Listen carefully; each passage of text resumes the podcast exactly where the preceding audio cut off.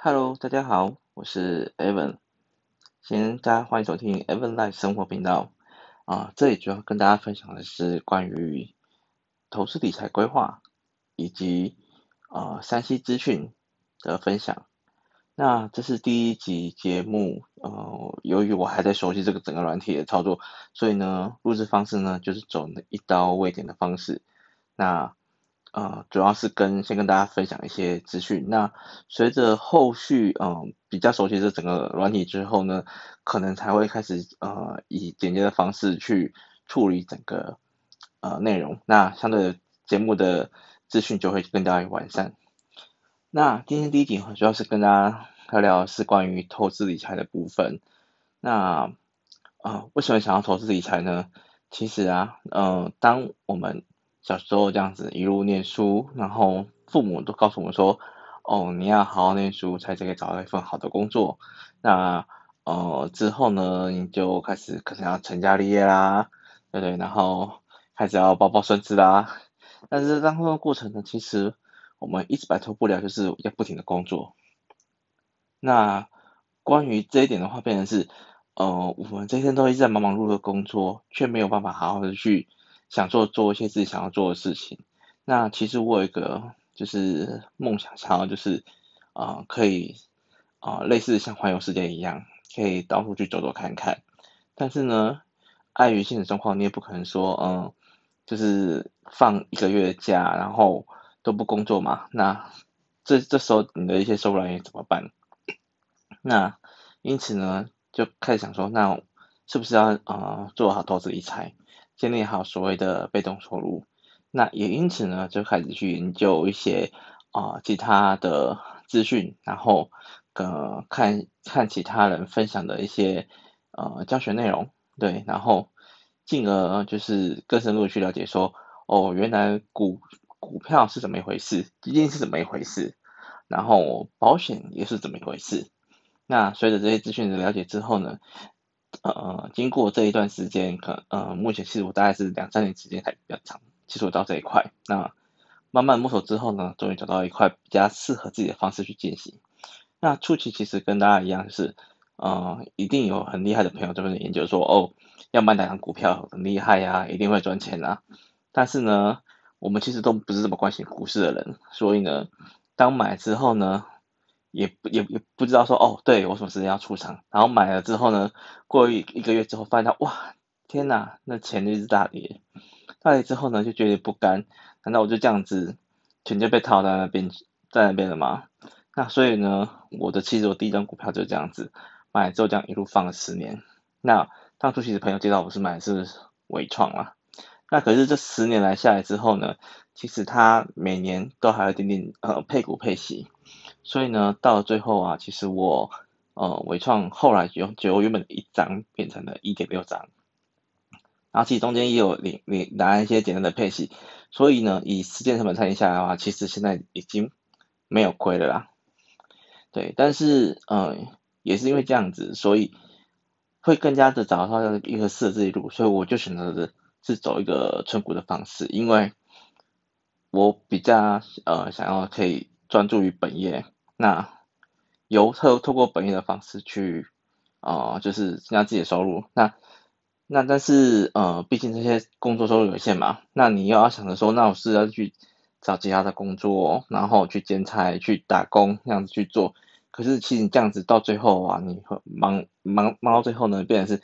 你去所有的事情都是作为一个主动型的收入。那到最后呢，你就会变得非常非常的累，因为。每一件事情呢，它你都是必须花你的体力或者时间去做，那因此才会寻求一些所谓的被动收入的方式。那所以呢，我就会渐渐的是往存股这个方向去进行。那基本上存股呢，跟买基金呢，其实大概的概念，只是买基金情况下呢，其实我们对于这么多档基金，其实我们也是不是这么了解，所以有可能啊，什么能源型基金啊。然后在电型基金啊，股票型基金啊，大家讲的好像头头是道，但是呢，后来经过了一些这些的学习之后呢，发现到哦，原来我们还会被扣一个所谓的管理费。那呃，你会看到那个成效这样子，就是起起伏起起伏伏，然后你还要注意一下它的价格到什么程度，你看你目前的净值是多少，那所以你要把它赎回时候呢，又需要可能要五到六个工作天之后，钱它赎回之后再回来你的当中，然后，你买的可能又是外币的话，就会有那个呃汇率的一些转换，所以呢，呃这些等等的情况下话呢，嗯，不觉得就是呃，你你可能可能觉得说哇，这是这其实也是很麻烦，然后呢。但这些好处呢，其实它就是一个定期定额的，就是持续一直花钱去买，所以呢，呃，也才会后续的所谓的延伸一个所谓的村股这个概念。所以村股化呢，就是有一些证券证券公司，他们有类似基金的方式，它推出的是说，哦，你也可以定期定额，可能就是固定每个月扣三千块，然后买你想要的股票之类的，或者是呢，像也很夯的一个叫做 ETF 这种所谓的被动式基金，它就是不是透过主动式的操作，而是他们是有一群经理人，他们呃依据那个指数，然后呢去追踪呃这个指数的结果，然后配当适当的呃股票比例或者是债券比例，那推推就是推推出一个商品，那呃你只要就是花固定固定的钱，然后它会按当时的市价的比例，然后去买这些。呃，债券啊，或者是股票之类的，所以你，嗯、就是你可能是花三千块，但是你却用很多家的股票，或者是很多种不同型的债券，那其实分，呃，分量都其实都只有一些些而已。但是这个好处是呢，它会降低你的风险，因为你东西投投资是较为分散。那另外一种方式呢，就是，呃，前面我一直提到的存股，那存股的话呢，就是你挑好你比较喜欢的标的物。那基本上它这标的物呢，最好是走不同类型的，不要例如说全部一窝一窝蜂的都在金融，或者是啊一窝蜂的都在三都在那个电子，因为这个万一这些行业它其实有遇到一些景气循环的时候，那你就觉得说看那个钱这样一直跌哦，又觉得很心疼。所以呢，这个部分这这个时候呢，就是呃存股化呢，其实最好的配置也要类似像 ETF 这样子，你把它的呃内容尽可能的分散。然后呢，每种类型都有，那你可以往所谓的类似龙头股或者是前三名的方式，呃，去就是做购买的动作，然后存下来。那呃，不过这些方式呢，其实不管你是要存股，或者是买基金，或者是呃买 ETF，所谓的这种存的方式呢，它有很大的重点就是这些东西它都必须要配息。假如没有配息的话呢，你存的就是做价差而已。那其实你这样子长久买下来啊，并不见得，并不见得会赚钱，因为你是其实透过是说我累积这样子一个分量情况下，然后慢慢累积越来越多，然后因为它会配息嘛，所以呢，我等于就是类似像银行我在做一个定存一样，所以我定存的钱越来越多之后，但是因为它的配息的报酬呢，比银行的利息来的高，所以呢，我银行目前呃是公告是零点八帕嘛，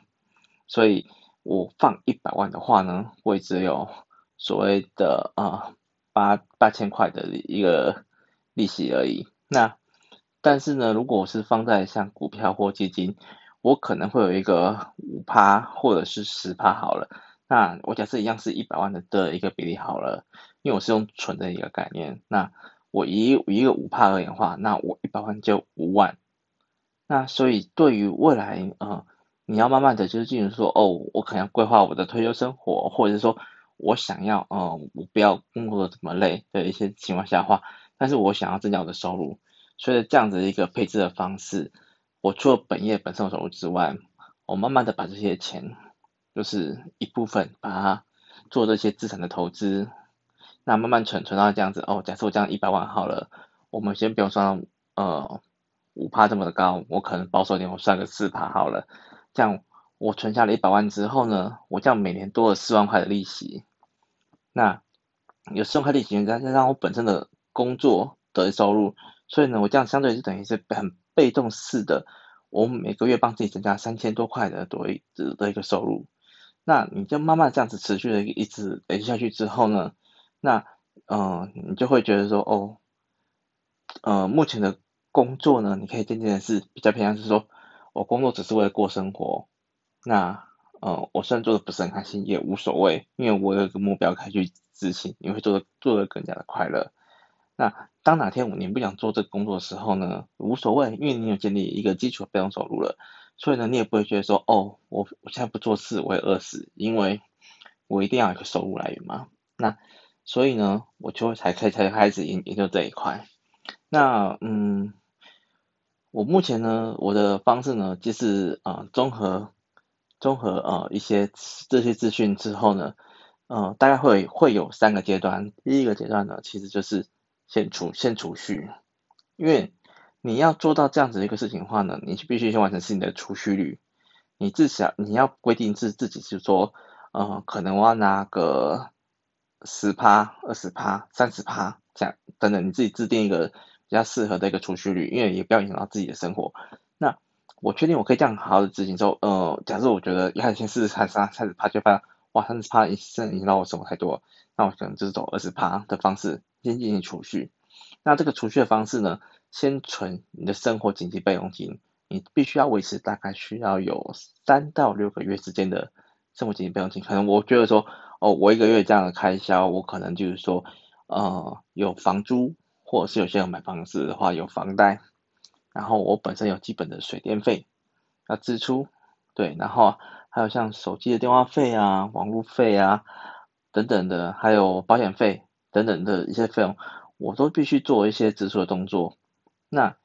呃这些东西就是万一我哪天有有一些状况下的话，变成我必须暂停我的工作，我可能在十几秒收入放下话，那。我必须确保说，哦，我这样子至少我可能有三个月到六个月时间，我有一个缓冲时间，后续可以再去找工作，然后也不会影响影响到我的生活，所以我们必须先完成所谓的储蓄率这件事情。我先储蓄到足够三到六个月之间的一个紧急备用金，当然最最好呢这一块呢可以渐渐的发展到可能是一年。那这样子的话呢，这一年的如果至少一年紧急备用金情况下的话呢，那我就会更放心。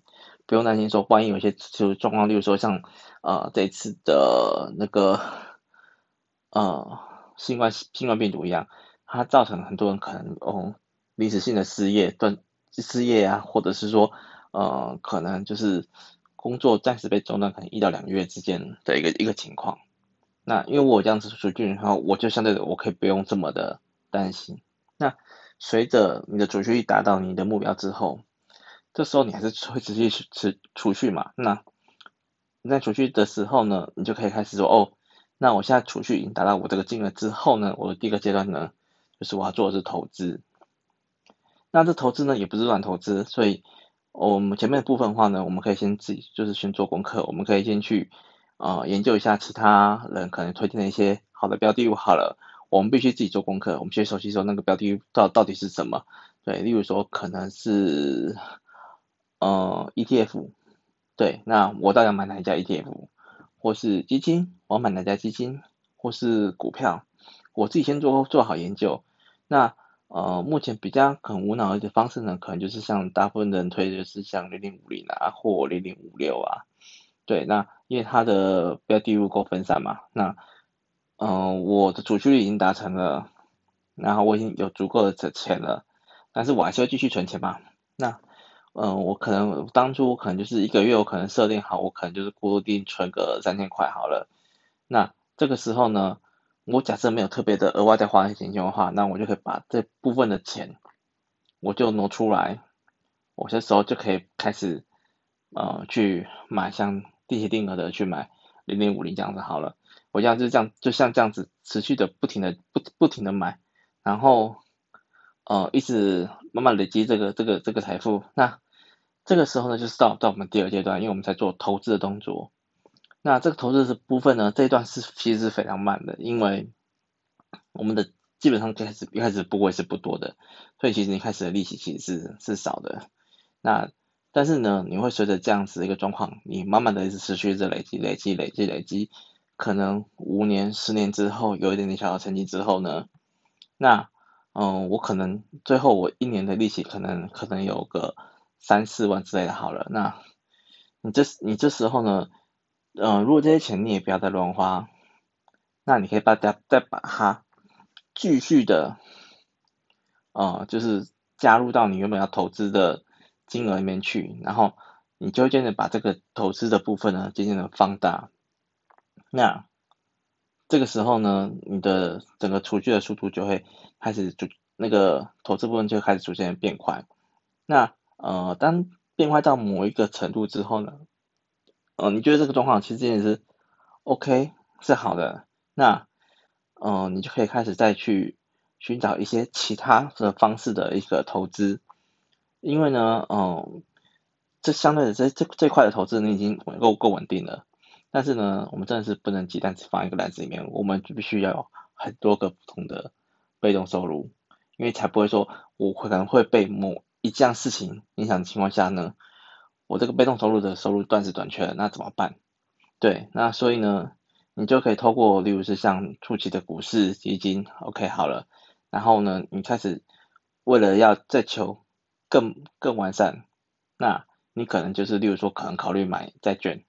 然后去领利息，对，然后的是说，呃，可以选择一些，嗯，利率比较好的一些银行，你开始做一些定就好，因为这是其实它主要做的是做的是分散风险的一个一个动作。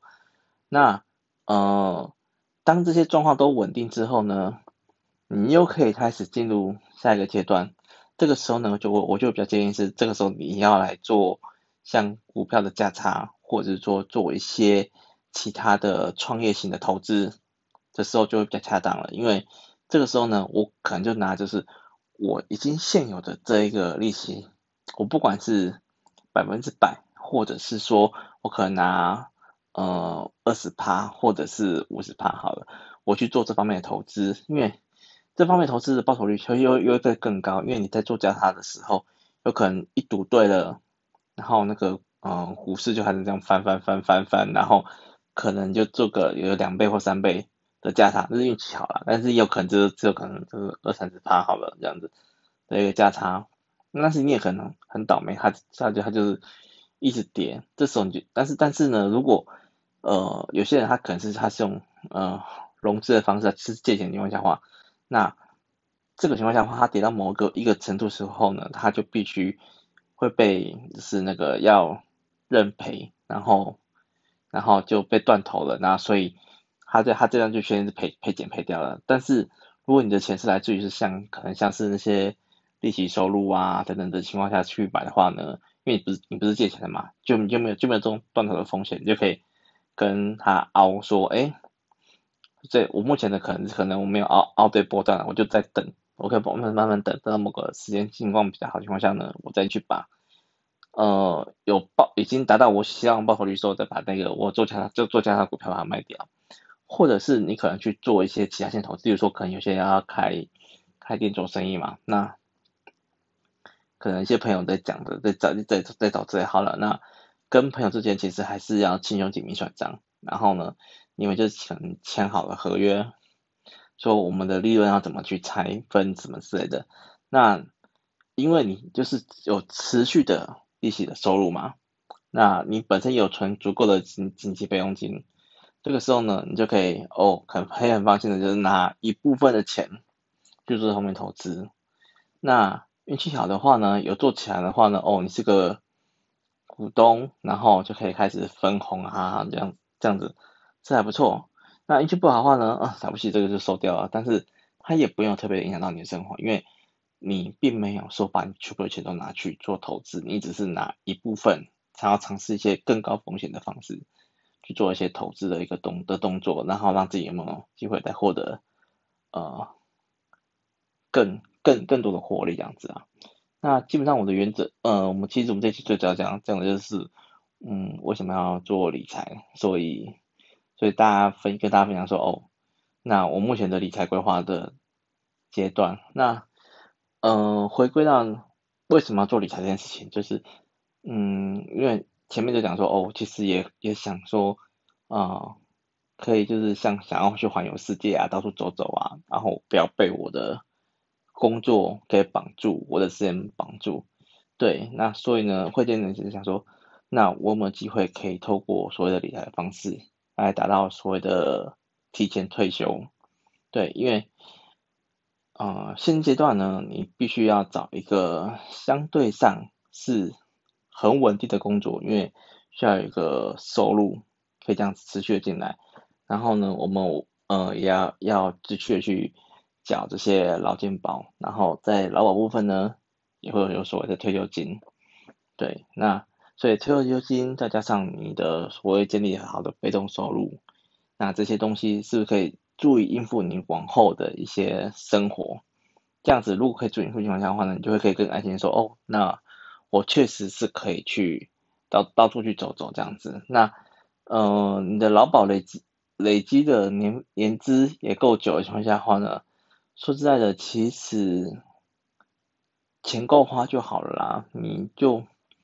可以开始考虑是说说，我可能做到某个情况下的话，嗯，我可以考虑的是，那我就不要再工作了，因为我的被动收入也够了。然后呢，我可以开始走一些可能是像兼差性质的，就是嗯，就例如像目前录制的 podcast 好了，那或许有哪一天，嗯，我可以以比较。兼差性质的方式去接一些 case，对，那然后呢，他可以帮我制造一些收入。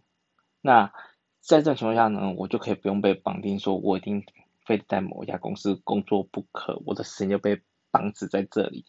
这样子。然后，但我也不用担心说，哦，我现在真的接不到 case 了，所以我会饿死。对，所以我觉得这个是理财非常重要的地方，因为你有适当的理财。然后呢，确定好你的收支状况，然后建立好被动收入，让你的呃整体的生活更加的稳定。那这时候你就可以好好去追求说，你的你的人生是想要怎么去做这样子，不用说我这一辈子我就只能工作到死。对，然后呢，也最透过这个理财部分呢，会渐渐的，就是。相对上的心态不会这么的仇富，因为当你还在年比较年轻的时候呢，就觉得说，哇，这些资源都握在那些老人家的手上，他们又不愿意让机会给年轻人，然后呢，我们年轻人就只能做得要死要活的。可是呢，随着自己的年纪开始渐渐的呃接近中年的时候呢，就觉得说，啊、哦，好辛苦哦，因为不工作也不行，因不工作的话就会饿死，然后呢，大家都不停的忙忙碌碌。而且是台湾的社会结呃结构不停的改变，以前呢还会有所谓养儿防老，现在根本就无法养儿防老。现在基本上呢，嗯、现在的小朋友啦，就是他不要反过来跟你要钱就已经很不错了，你还比不要不要太指望自他还要养你，因为大家的起薪一开始其实都很低，都是可能两万三、两万五或者是两万八这样子。这起薪是很低的，但是你抓这样中高阶好了，你也了不起，可能三万多、四万或者五万等等。那除非你可以到一些真的很好的公司，可能七八万这样子，不然话其实大概落于四万上下是就是一个大部分的一个状况了。那呃，未来他们也需要进行，就是要结婚生子，有小孩要带，你要指望这些东西，这些小朋友。养儿防老，这些怎么可能呢？他们光他们的责任，他们都快负担不起了。所以呢，我们已经从年轻人渐渐的开始变成了长辈，但是我还没还没还也还没到那种阿公阿妈这种程度啦。那我们就变成是我只只能做好事我们自己的部分，我不要成为未来这些年轻人的一个呃包袱一个。一个一个一个累赘这样子，呃，甚至嗯、他们未来结婚生子之后呢，也可以适度的，就是帮助他们，让他们生活不要也不要这么的辛苦。对，那我觉得是整个社会结构的改变，所以逼着我们一定要做好投资理财，要做好理财规划。然后呢，嗯。确实，确实，确实是是这样子的一个社社会形态啦。那，呃，未来的工作呢，其实也今年很多很多都开始抖音可能也许会有一些自动化的发生，那人力就会渐渐的变少。你会偏向会偏向说比较需要是技术性的，你可能是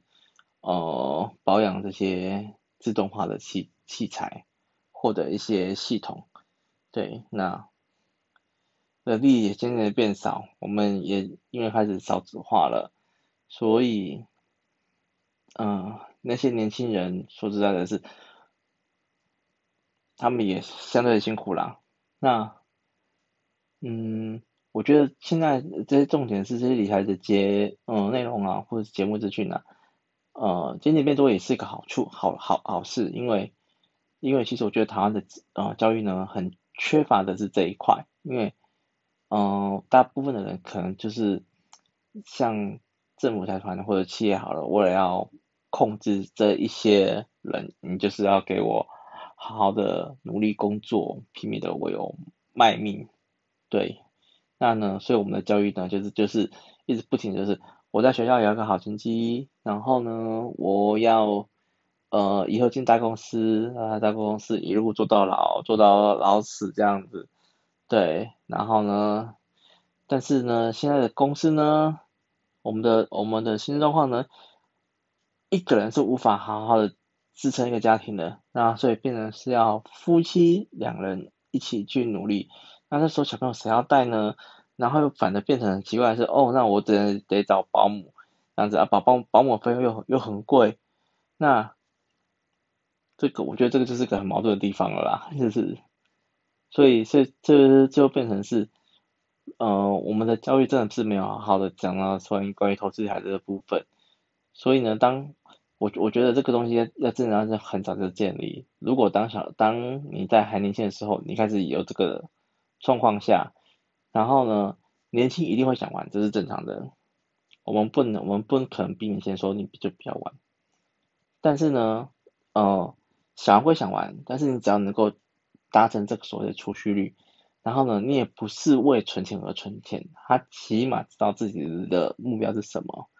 然后呢，他知道他自己该做什么方面的去规划，然后这个规划呢，是为了要达成是说，哦，他可以。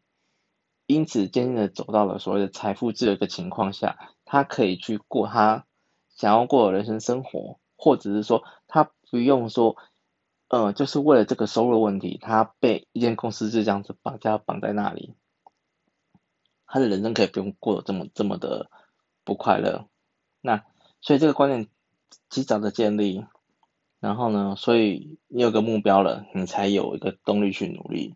有这样的动力去努力情况下呢，你这个理财的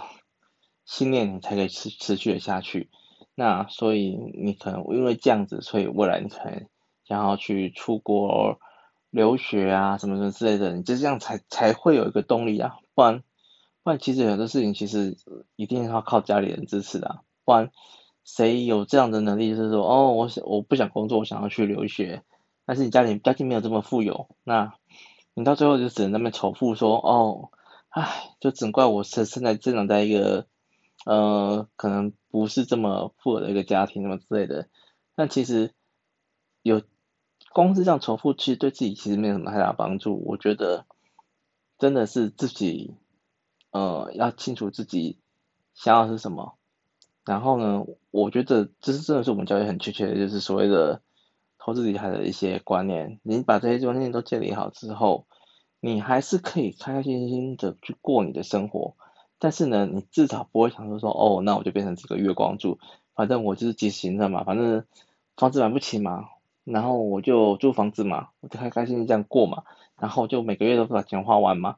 但是呢，你就这样就这样花完之后呢，你就是变成个变变成被工作这绑着，然后呢，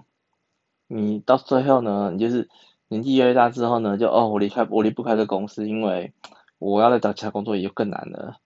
然后呢，呃，收入呢也没办法好好的有效提升。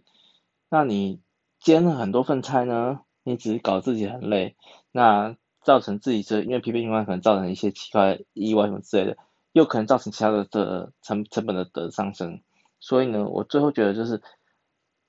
嗯、我们先确定好自己的目标，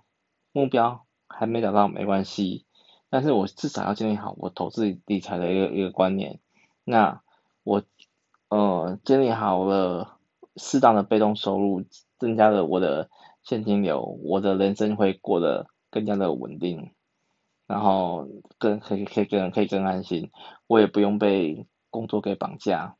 那嗯、我可以为了要加速达成我想要目标，然后这时候呢，因此我去做较多份的工作，我觉得这是 OK 的。但是这个只是一个短期的一个状况，你不可能长期永远都是这样子做很多份工作，因为你到最后你会变成你没有时间留给你的家人，对，或者是说你没有这时间好好的去做你当初真正想要做的一些事情。然后呢，因此我可以为了短期这个目标，我做较多份的工作。然后呢，你设定好自己一个理财的计划，那去对就开始做做执行吧。那呃，通过这个执行方式之后呢，建立好的被动收入，那大家就有机会呃进入了一个所谓的就是财富自由的一个状况。那当你达成之后呢，你就会开始考虑说，那我未来有没有机会，就是我就提早退休？那大家就就恭喜恭喜。已达成这些人士，就是你的可以开始去做你想要的一个梦想了。然后呢，你也可以不用这样子这么去重复这些事情，因为我觉得重复是没有意义的。我们你到最后，你反正会在不停的研究是说，哦，那我要怎么去理财？那我等靠钱赚钱。然后呢，我怎么去避税，减少或者是这些支出？对。那剩下的时间呢，我就可以好好的去陪伴家人，对，或者是做我想做的一些事情。好啦，那其实我觉得我这因为第一集有这样子的闲聊啊，就其实有有点点偏离主题。那就这样，其实我现在其实还在熟悉这整个系统功能，怎么去制作一个 podcast 的一个节目。对，那所以我现在呃这一集就先跟大家分享到这边这样子。那下一集内容的话呢，我还是呃会比较往投资理财部分去分享。那中间或许还会穿插一些有一些比较新的一些可能是山西方面的资讯，对，或者是一些呃嗯、呃、可能是一些金融理财的一些活动讯息。好了，这样子有些资讯的话呢，那再跟大家做一个分享。那今天节目就差不多到此结束。对，那，呃，如果有喜欢我节目的人的话呢，希望可以未来就是持续追踪我这样子，然后或者是给我一些意见反馈。那谢谢大家的收听，谢谢。